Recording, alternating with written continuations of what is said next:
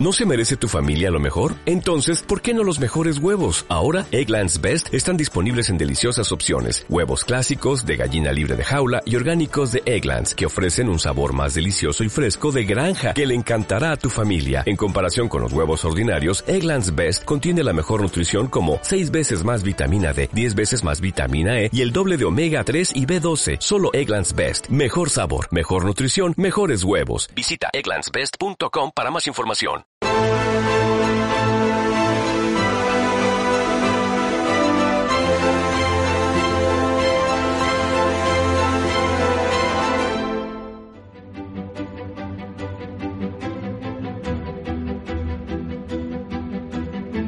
Energy Traders Consulting es un grupo empresarial dedicado a la consultoría energética. Nuestros clientes son todo tipo de empresas y entidades públicas que se planteen el ahorro energético. Nos encargamos de la implementación de su proyecto de eficiencia energética. Realizamos una primera auditoría de las instalaciones y para conocer su estado actual y obtener una visión general de la situación integral. La gestión energética es el arma perfecta para mejorar la competitividad de su empresa, para reducir sus gastos y mejorar sus balances.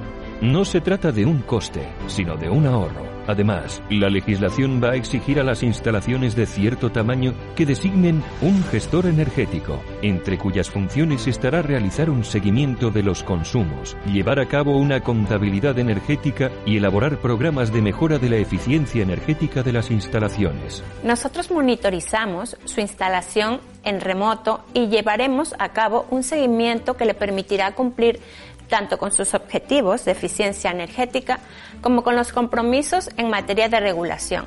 Nuestro servicio de externalización le proporciona un técnico especializado que se dedica a asesorarle permanentemente en todo lo relativo a la gestión energética de sus instalaciones. Nuestro departamento jurídico le mantendrá al día de todos los cambios normativos y se encargará de gestionar todas las reclamaciones energéticas que sean necesarias. Energy Traders Consulting nos convertimos en su gestor energético.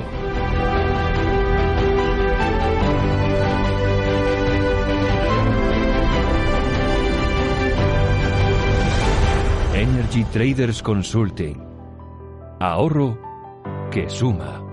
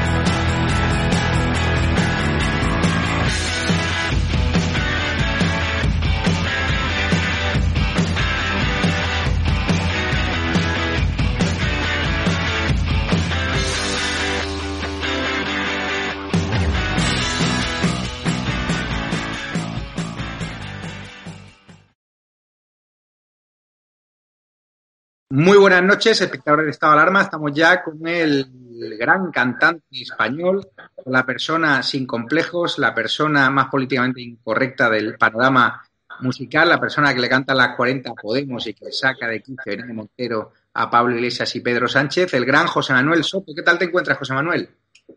Muy bien, Javier, estupendamente. ¿Y tú qué tal? Muy bien, eh, hablamos ya hace unos meses con Quique San Francisco. ¿Qué tal llevas esta segunda ola de la pandemia, qué tal llevas estas mentiras del gobierno, eh, saber que el comité de expertos no existía, saber que ahora Sánchez quiere echarle todas las culpas a Díaz Ayuso, saber que nos están vendiendo la moto de que los hospitales madrileños están colapsados y que nosotros hemos demostrado que no es así, dando unas imágenes que nos ha obligado a YouTube a ser eh, censurado durante una semana. ¿Cómo llevas todo este mare magnum ¿no? de, de emociones? Una situación rara, ¿no? Porque es desconocida para los españoles.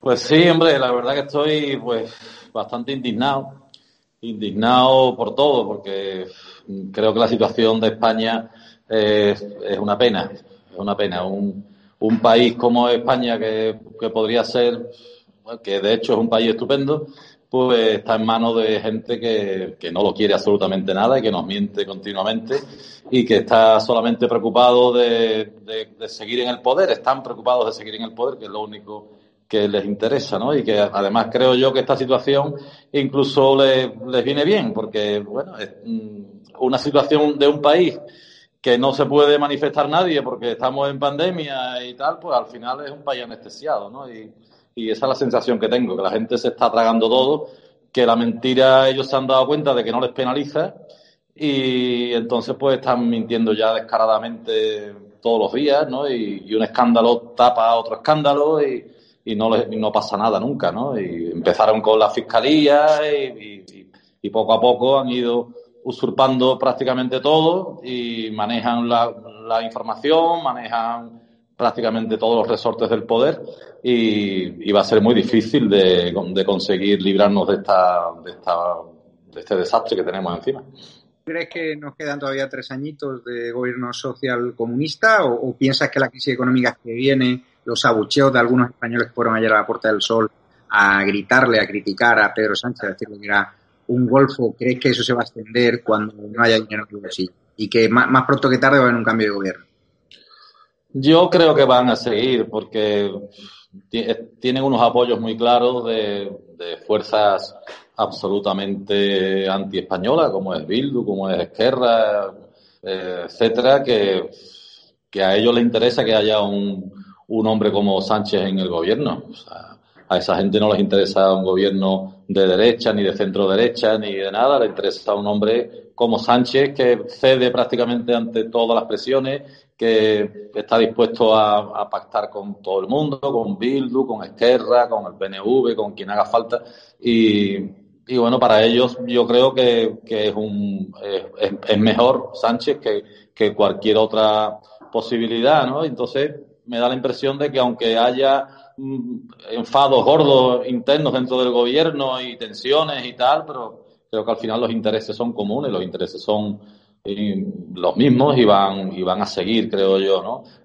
La gente se enfadará y protestará y tal, y lo que viene es muy duro, no cabe ninguna duda, pero manejando la información es prácticamente imposible cambiar un gobierno, es, es muy difícil, ¿no? Y, y bueno, y la gente además está preocupada de su día a día. La gente, bueno, estamos todos preocupados de nuestro día a día, de la salud, de la economía, de, de poder llegar a fin de mes y, y, no veo yo que haya una reacción popular preparándose para, para reaccionar ante esto. Creo que no.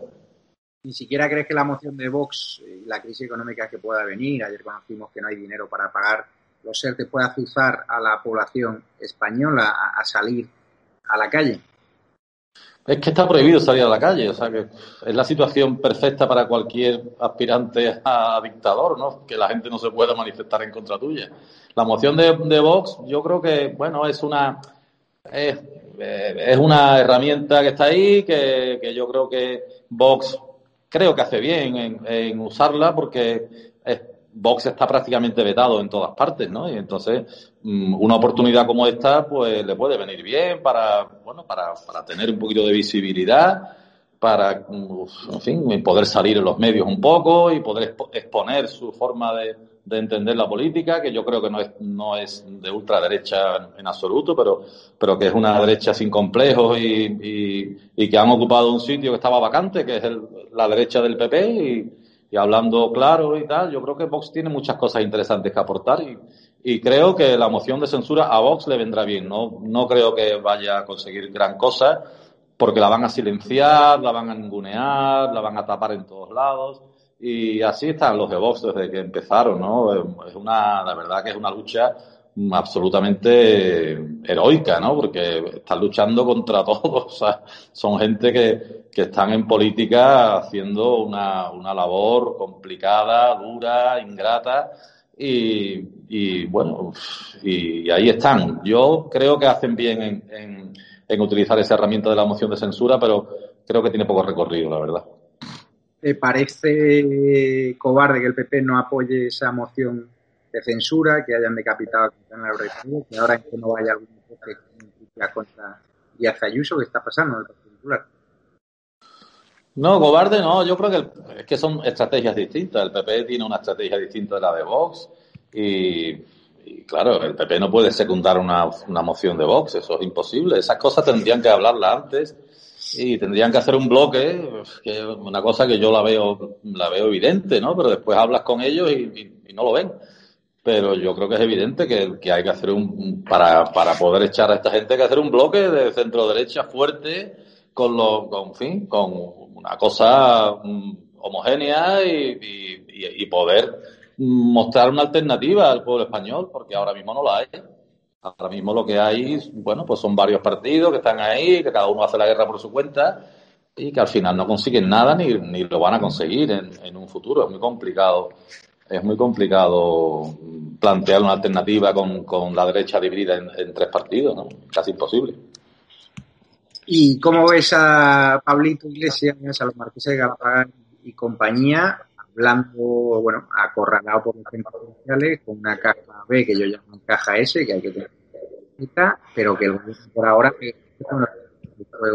por ello, la fiscalía ¿Tú crees que se lo van a llevar por delante? La tía comisionista, haber cobrado la personal, diario. Te escucho muy bien, Javier. A ver si me puedes volver.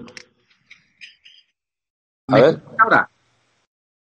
Te escucho, pero un poquito entrecortado. Me preguntas por Pablo Iglesias, ¿no? Sí, por Pablo Iglesias. Si crees que los frentes judiciales se lo van a llevar por delante o mientras le proteja al gobierno y la fiscalía va a seguir ahí.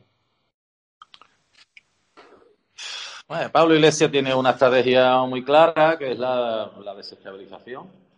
Eh, y bueno, eh, yo tengo poca fe en que vayan a, en que los jueces vayan a, conseguir acabar con esa estrategia. O sea, Podemos, Podemos estar ahí, tienen su apoyo. Yo, sinceramente, no entiendo cómo tienen tanto apoyo, viendo la trayectoria de Pablo Iglesias, ¿no? Y cómo, cómo todo lo que dice después se contradice que es lo mismo que pienso de Pedro Sánchez. O sea, yo es que no entiendo cómo puede haber gente apoyando a Pedro Sánchez con la cantidad de mentiras que ha dicho, ¿no? Y yo, desde mi punto de vista, además es un gobierno ilegítimo, ¿no? Porque cuando tú incumples lo que has prometido, pues eso debería de, debería de estar castigado, ¿no?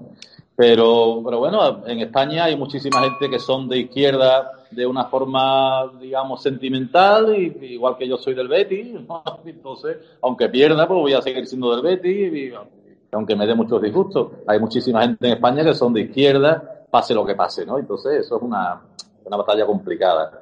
El tema judicial, pues cada vez está más complicado también, porque ellos están intentando controlar los tribunales, la fiscalía ya la tienen, están intentando colocar gente suya en el Constitucional, en el Supremo, en fin, en el Consejo General.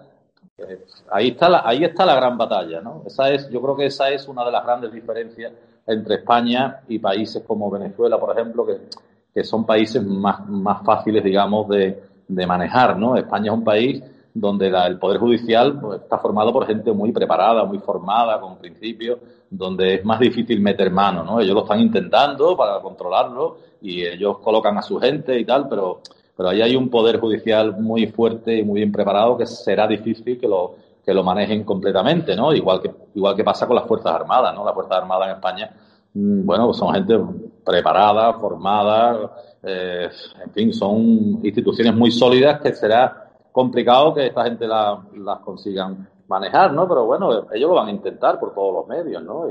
Igual que están manejando la comunicación y, tantas cosas, pues irán a por eso también y lo, por lo menos lo intentarán, ¿no? Fíjate eh, el otro día te hiciste viral porque dijiste a un comentario de Gay de Liébana que lo que dijo fue que el gobierno lo que pretende es hundir la española, que tú ya llevabas diciéndolo mucho tiempo, ¿no? Lo mantienes, ¿no? ¿El gobierno lo que pretende es qué, perdona? que el gobierno pretende hundir la economía española, lo que dijo Guy de Twitter dijo que ya lleva diciéndolo usted mucho tiempo.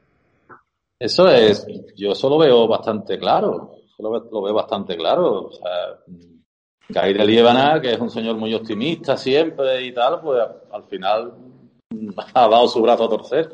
Yo creo que es evidente, yo creo que la, las dictaduras comunistas como la que se pretende instaurar en España necesitan un caldo de cultivo pues de, pobreza y de desesperación.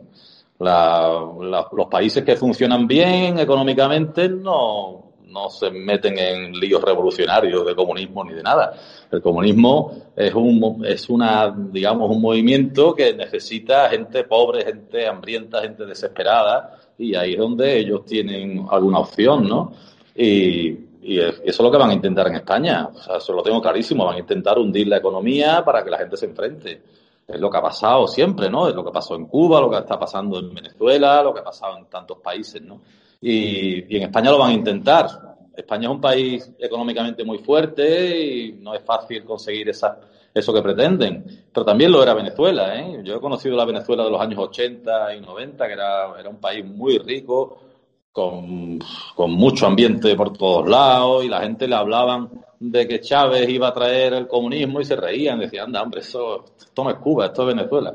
Pues yo digo lo mismo ahora en España. Aquí puede pasar de todo, porque al final tiene mucho poder y el poder maneja muchas cosas, muchos resortes y hay que tener mucho cuidado. Fíjate que nosotros por publicar un vídeo donde se demuestra que no hay colapso sanitario, que lo dice la propia Comunidad de Madrid, en Madrid, pues YouTube nos ha castigado durante una semana. Ya no podemos ni siquiera contradecir con pruebas documentales lo que puede ser una versión del gobierno, lo que puede ser la versión de la OMS, que primero nos dijo que las mascarillas no servían para nada y luego nos impuso esa obligatoriedad, fíjate, ¿no es preocupante que nosotros no podamos decir en YouTube o contravenir las tesis oficiales de un gobierno que además nos ha mentido? Yo es que eso no lo acabo de entender. O sea, yo que, YouTube te, te cancele la posibilidad de seguir publicando cosas durante una semana, te bloquee durante una semana por publicar un vídeo que se sabe que es verdad. Mm, la verdad es que ya si, si perdemos también el control de la, de las redes sociales y de los, y de los medios digitales, entonces, ¿qué nos queda? Que se supone que YouTube debe ser algo aséptico, ¿no? Y, imparcial, ¿no? Y, pero mm, me cuentan muchos casos parecidos, ¿no? En Twitter, en Twitter también, en Facebook y tal, entonces, eh, ¿quién maneja eso? O sea, hay intereses también partidistas ahí en, en YouTube y en Twitter y en Facebook y tal. Ya eso a mí se me escapa, ¿eh? Se me escapa. Yo sinceramente, si, si tenemos, si perdemos esa batalla también, entonces lo, tendremos imposible. ¿Cómo, ¿Cómo, ves que Fernando Simón se haya ido a grabar un reality show con Calleja, con la que está cayendo?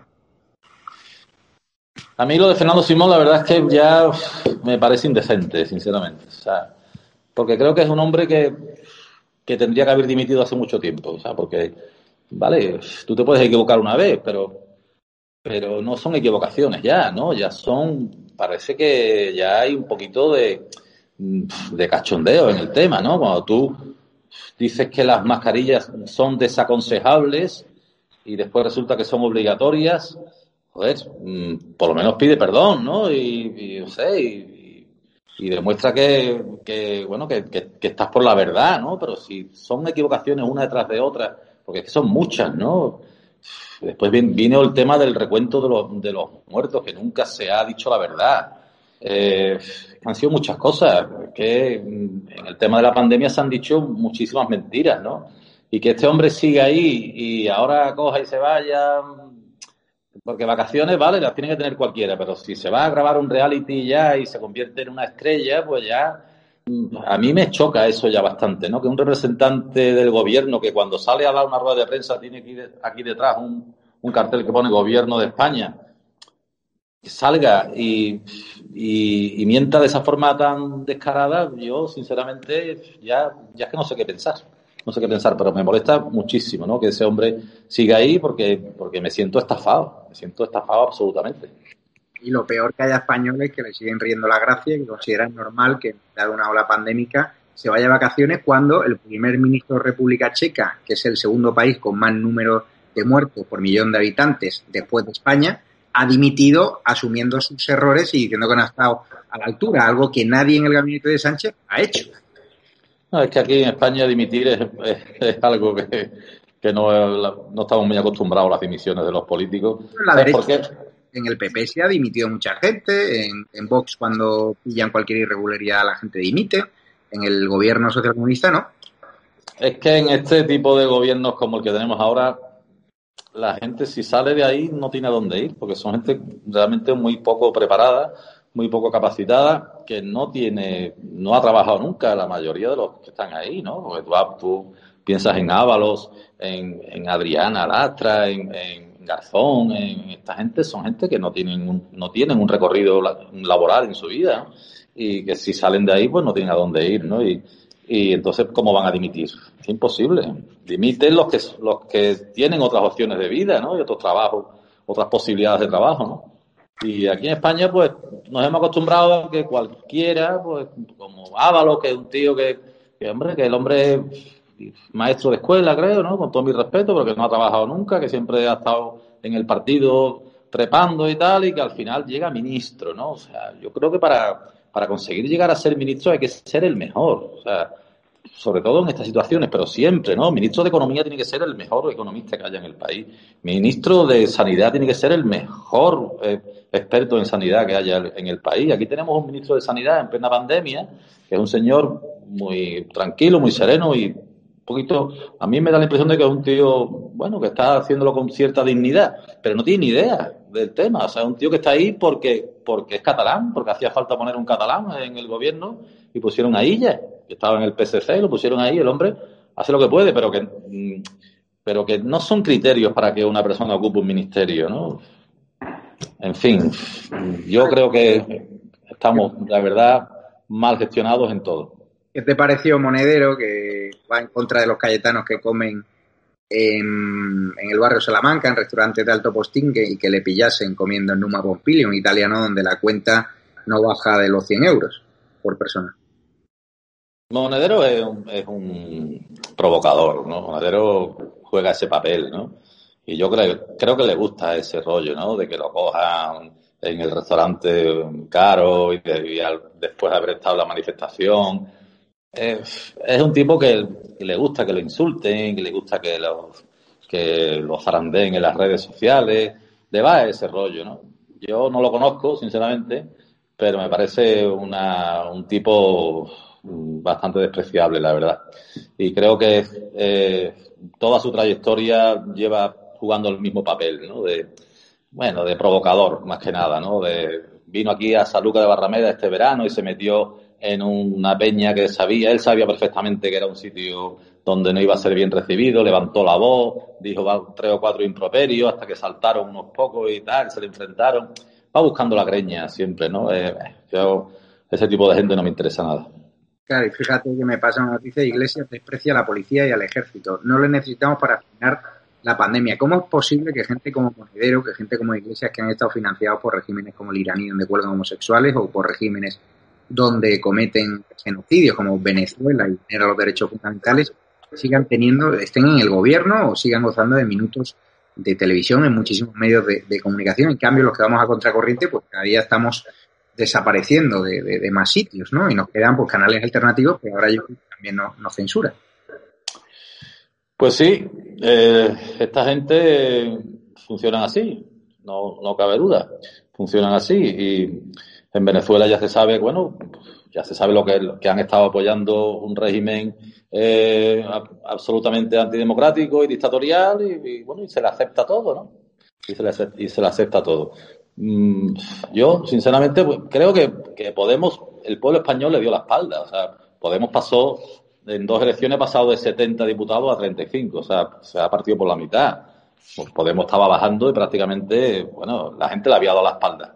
El que no dio la espalda fue Pedro Sánchez, que, después de haber dicho por activa y por pasiva que no quería saber nada de ello porque no podría dormir tranquilo si tenía a Podemos en el gobierno, y además lo dijo en el debate preelectoral, que fue cinco días antes de las elecciones, y lo volvió a decir, igual que dijo que no quería, que no iba a pactar con Bildu, que no iba a, aceptar el apoyo de los independentistas catalanes. Es que ha ido mintiendo en todo lo que ha dicho. Y, efectivamente, al día siguiente de las elecciones se abrazó con Podemos, sin explorar ninguna otra vía, y dejó a España en, manos de en manos de un gobierno que a España no le, no le viene bien. Así que a Pedro Sánchez el problema es que, es que lo que le venga bien a España le da igual. esa, es la tragedia de España, ¿no? Que, que, nuestro presidente, el más votado por los españoles, es un tipo al que lo que le pasa a España le da igual. Es evidente que a España no le interesa un gobierno social comunista. Eso es evidente. Le interesa un gobierno centrado, en fin, de, de gente, pues, que acepte unas normas, de, unas reglas de juego, que tenga cierta credibilidad en, sus declaraciones, que pueda salir a Europa y negociar cosas y, que, y que en, Europa se lo crean, pero es que ya es que en Europa no nos creen, es que, es que en manos de esta gente, pues eh, España pierde credibilidad día tras día, ¿no? Entonces, mientras esté ese señor ahí, pues es lo que nos queda, no, no hay salida. que fíjate, o sea, Pedro Sánchez, el día que va a la Comunidad de Madrid a tender la mano a Díaz Ayuso, esa misma tarde el PSOE de Madrid mm, se unió a una manifestación o para este domingo, para el próximo domingo, contra Díaz Ayuso. Ahora han rectificado, pero están haciendo ese doble juego. Está claro que el objetivo a batir es Díaz Ayuso y quieren Madrid a toda costa, ¿no? Claro, hombre, Pedro, Pedro Sánchez aparece haciéndose la foto con Díaz Ayuso y hablando de unidad, esa palabra que tanto repite ahora, la unidad, tenemos que estar unidos, pero vamos a ver si usted es el que ha roto la unidad usted es el que ha dinamitado la unidad, si usted está pactando con Bildu y con Izquierda, que son gente que lo que quieren es romper el país, ¿qué habla usted de unidad? Pues si usted no recibe al jefe de la oposición, no lo ha recibido en, seis meses de pandemia. Es que son tantas cosas y, ahora, claro, se hace la foto con Díaz Ayuso y mientras tanto, pues lanza a su, a, su infantería, a, a, a Ábalos, a, en fin, a, ¿cómo se llama la portavoza que se me ha olvidado? La, eh, ¿eh? Adriana Lastra. Adriana Lastra, etcétera, los lanza, incluso convoca manifestaciones, ¿no? Y entonces, bueno, pues es el doble juego de Pedro Sánchez, ¿no? El poner la carita compungida por un lado y, y pedir unidad y, por el otro lado pues estar dinamitando porque lo que quiere es acabar con Díaz Ayuso porque sabe que Madrid es muy importante y que dominar Madrid pues le, vendría muy bien. Al final, vuelvo a repetir, es que le da igual lo, lo bueno o lo malo que le pasa a España. Él solo piensa en él y en su beneficio y, entonces por eso está ahí. Es que no, no, no, le veo otra no le veo otra explicación, sinceramente. ¿Viviste la salida de nuestro rey emérito sin querer estar en calidad de investigado, sin respetarse la presunción de inocencia, esa cacería que se orquestó contra el rey emérito, ¿crees que hay realmente un objetivo de este gobierno de acabar con la monarquía parlamentaria? Bueno, Iglesias ya lo ha dicho. A mí lo que me, lo que me gusta de Iglesias es que no miente. O sea, Iglesias tiene muy claro que él quiere acabar con la monarquía y quiere instaurar una república. Si fuera por él, sería una república bolivariana, sin ninguna duda. Y eso lo tiene muy claro. O sea, eso, y además yo ahí estoy con Vox. O sea, yo, las personas que quieran derrocar la, derogar la, la constitución y derrocar al rey, etcétera, pues no deben de estar, no deben de ser legales. Eso en cualquier país civilizado del mundo ocurre. O sea, los partidos que que propugnan la, desintegración del Estado y el troceamiento del Estado y tal, pues no debían de ser legales. Lo que pasa es que son España tenemos asumido todos que, bueno, que están ahí y que, y que hay que contar con ellos, ¿no? Pero ahí yo, la verdad es que eh, estoy de acuerdo con, con los postulados de Vox, que por cierto, los demás partidos, eh, tanto PP como Ciudadanos, se abstuvieron, ¿no? Y, en fin, yo creo que España, sinceramente, es que es un país muy complicado, es que, es que es complicadísimo, ¿no? Aquí hemos tenido la suerte, la gran suerte de vivir 40 años mm, de, democracia eh, muy buena, muy, muy con la economía en una dinámica positiva casi siempre, con una convivencia que no había problema de nada, con un progreso en todos los sentidos y, yo creo que esa etapa pues ha terminado, sinceramente. Yo creo, yo Mm, los años que vienen ahora en España, pues creo que van a ser convulsos, complicados y, que esta gente se van a salir con la suya, que es lo que quieren, que es el enfrentamiento de los españoles y el derrocamiento del régimen constitucional. Y ya para acabar, eh, ¿cómo estás llevando tú a nivel de artista esta segunda ola de la pandemia? Supongo que no tendrá muchos bolos, no sé si alguna fiesta privada, algún concierto en formato restringido. He hecho algunos conciertos este verano en formato restringido, poquitos y, baratitos, porque bueno, porque lo he hecho más que nada por echarle una mano a amigos míos, promotores que me llamaron y, y, a los músicos que, bueno, que les, venía bien tocar y tal. Yo no he ganado prácticamente nada. Y la verdad es que ahora no tengo trabajo ninguno, por delante no tengo nada. O sea, yo ahora mismo tendría que estar programando pues todo el otoño y toda la primavera y tal. Y, y, la verdad es que estamos parados porque no merece la pena ponerse a programar conciertos y después cuando falte una semana te los van a anular. Entonces, estamos, mm, la verdad que trabajo no tengo. Estoy escribiendo cosas, estoy montando un negocio de turismo rural, que tengo aquí una finca cerca de, de Sevilla, en la zona de Doñana, y la quiero explotar como, como finca turística y tal, y, y estoy pues intentando echar una mano a, mi, a mis hijos y a gente que, que, me, que se me acerca y tal, pero la verdad es que trabajar no estoy trabajando. Y, y, no sé el tiempo que voy a poder aguantar así, sinceramente, porque, porque, bueno, aquí nos acostumbramos todos a vivir al día los músicos ya, el negocio del disco se nos murió hace muchos años, que ya los discos no se venden, y lo único que nos quedaban eran los conciertos, y, ahora los conciertos se acaban también, y entonces pues nuestra, nuestra forma de vida, pues de momento está, está muerta. Vamos a ver lo que dura. Pues José Manuel Soto, muchísimas gracias por estar aquí, que siempre atiendes la llamada de estado alarma. Aquí ya sabes, cuando quieras dar concierto, eh, cuenta con nosotros y muchísimo ánimo, porque a diferencia de otros artistas de la ceja, usted no tiene ningún tipo de ayuda del gobierno y si pueden, por ese discurso políticamente incorrecto y contundente, si le abren una inspección fiscal, pues ya saben por qué. Yo agradecer su valentía, su voluntad de trabajar en favor de la libertad y está su casa para lo que quiera. Pues nada, muchas gracias, Javier. Yo, la verdad es que me estoy convirtiendo en una persona polémica que yo no tenía ninguna intención. Yo lo que pasa es que ah, yo creo que es importante que la verdad triunfe ¿no? y prevalezca. ¿no? Y, creo que es importante crear una conciencia crítica en la gente. Yo tengo seguidores, también tengo detractores, por supuesto, y, sé que, meterse en estos berenjenales, pues al final trae también problemas y trae consecuencias negativas para todo el mundo, ¿no? Pues, en fin, en este caso para mí, igual que la ha traído para ti. Pero me la juego y, y apuesto por, por jugármela porque pienso que hay, primero que hay mucha gente que te lo agradece, aunque mucha gente te lo reproche, también hay mucha gente que te lo agradece.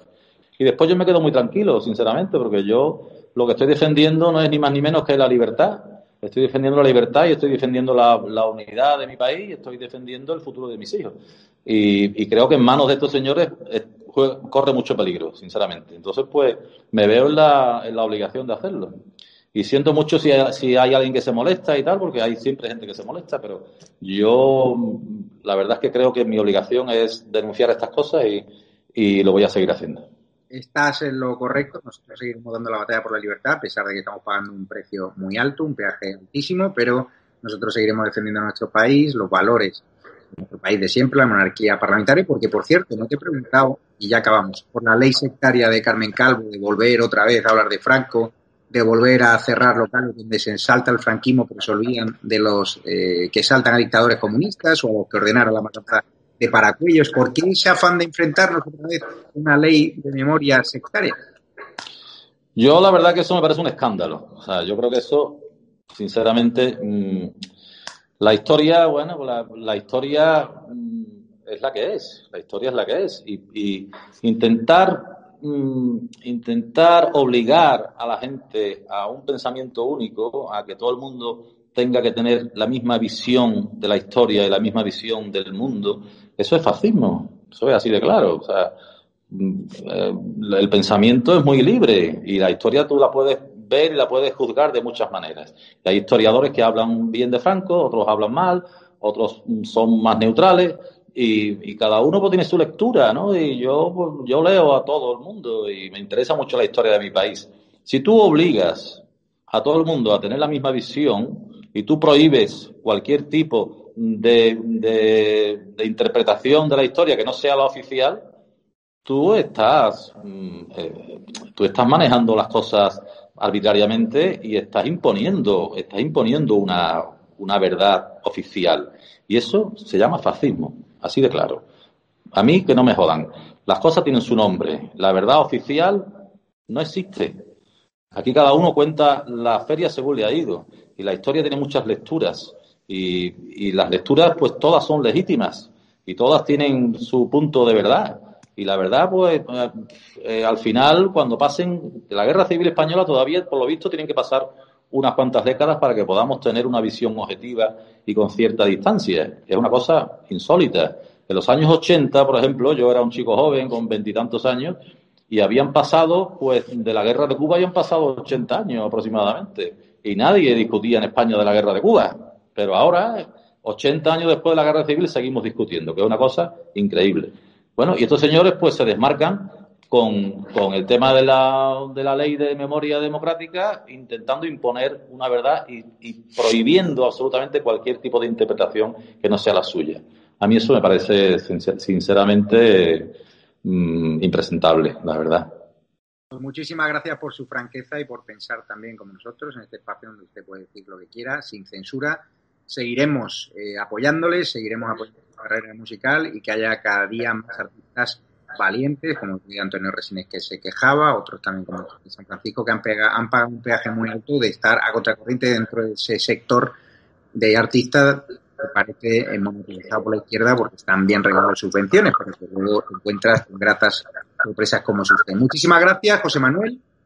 Y a los espectadores de Estado Alarma, a las 10 menos cuarto empezamos la tertulia, justo en 10 minutitos, con Carlos Cuesta, con Urico Campano y con David Santos, el youtuber de moda, donde hablaremos de por qué YouTube nos ha censurado por contarles la verdad sobre el actual estado de la sanidad madrileña, que no está colapsado como la izquierda radical y las comunidades mediáticas del gobierno. Aportamos imágenes, también vamos a hablar de unas vacaciones que se ha pegado el alcalde de Valladolid eh, por un yate de dos millones de euros, también de las últimas mentiras del gobierno y también del PSOE, que también quiere organizar manifestaciones contra Díaz Ayuso, pero ahora parece ser que se retracta y que quiere realmente tender la mano. un tendido de mano real o es una fantasmada más de un presidente que no ha parado de mentirnos. Muchísimas gracias, a las 10 menos cuarto esperamos el programa y gracias José Manuel Soto. Venga, un abrazo, gracias. Abrazo.